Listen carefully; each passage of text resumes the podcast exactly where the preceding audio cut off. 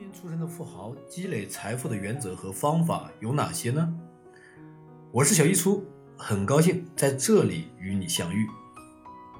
超越传说，为什么一些人可以积累财富，而那些拥有中上收入、受过良好教育、一路上基本没遭遇过阻碍的人，不能靠自己创造财富呢？或许这些人也认为游骑兵李奇口中的那些传说是真实的，他们并未亲身经历，但围绕在他们身边的新闻、各家观点以及那些凭空产生的财富传说征服了他们。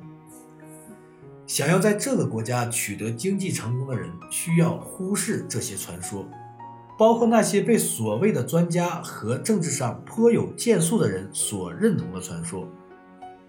李琦先生对富人的鄙视，实则是由未得到正确利用的情感能量所致。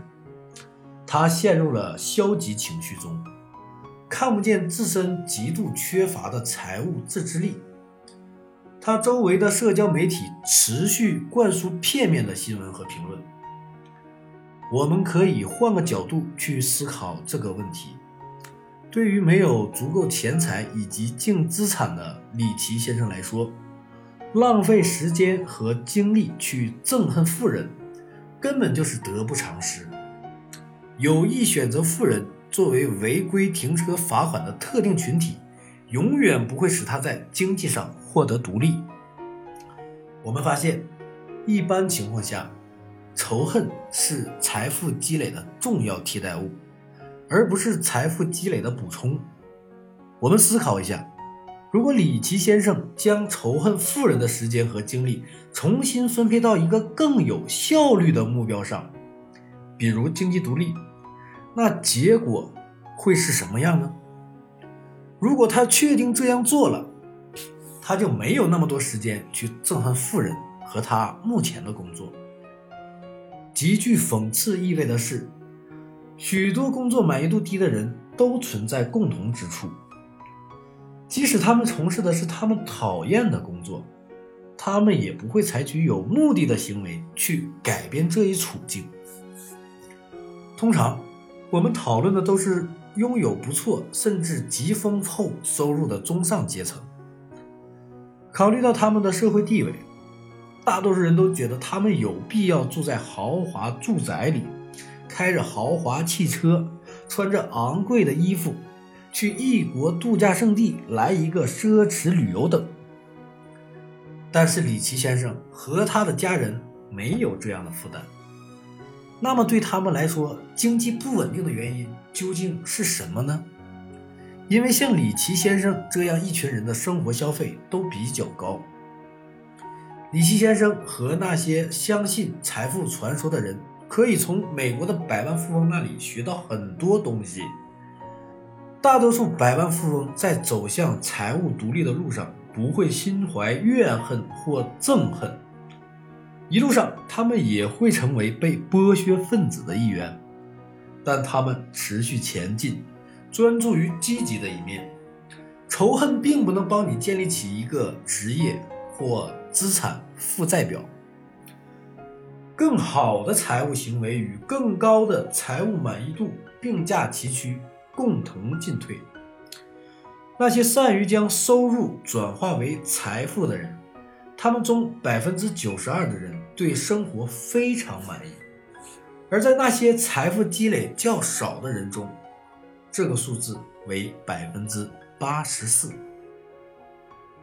为什么有些人穷，有一些人富呢？这样的语言能说服李琦先生无视那些传说呢？并且走向自己经济成功之路呢？对这种信念，越是抓得紧，越是难放手。但是我们还是要试一试。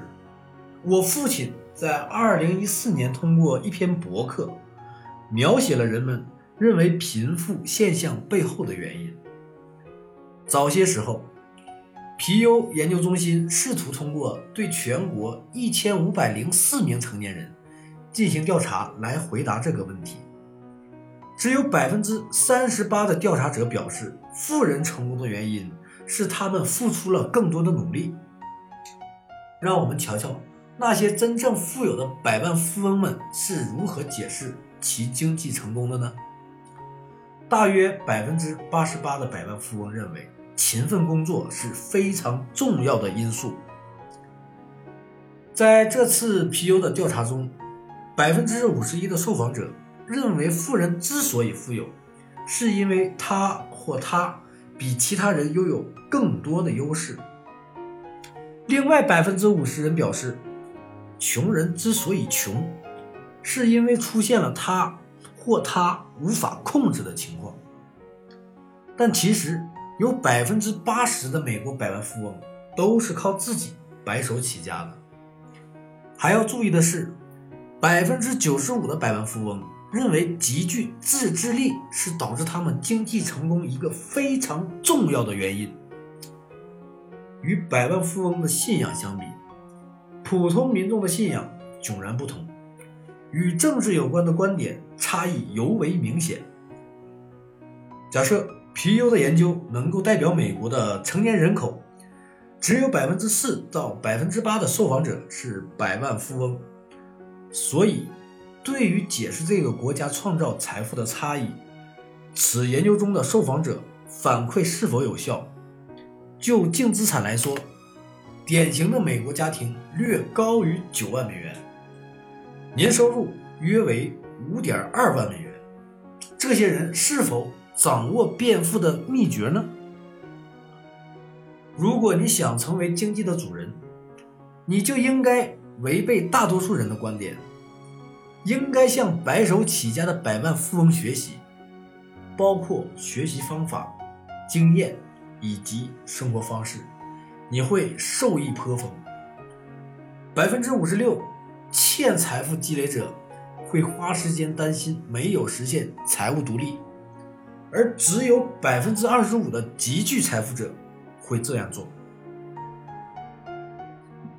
差不多五分之四欠财富积累者在担心如何拥有一个安逸的退休生活，而只有五分之一的极具财富者会担心同样的问题。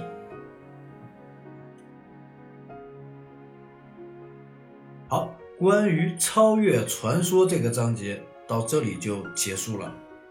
如果你喜欢我的声音，可以关注我，也可以订阅此专辑。如果你身边的朋友跟你一样喜欢《财富自由》这本书，可以将本音频分享给你的朋友。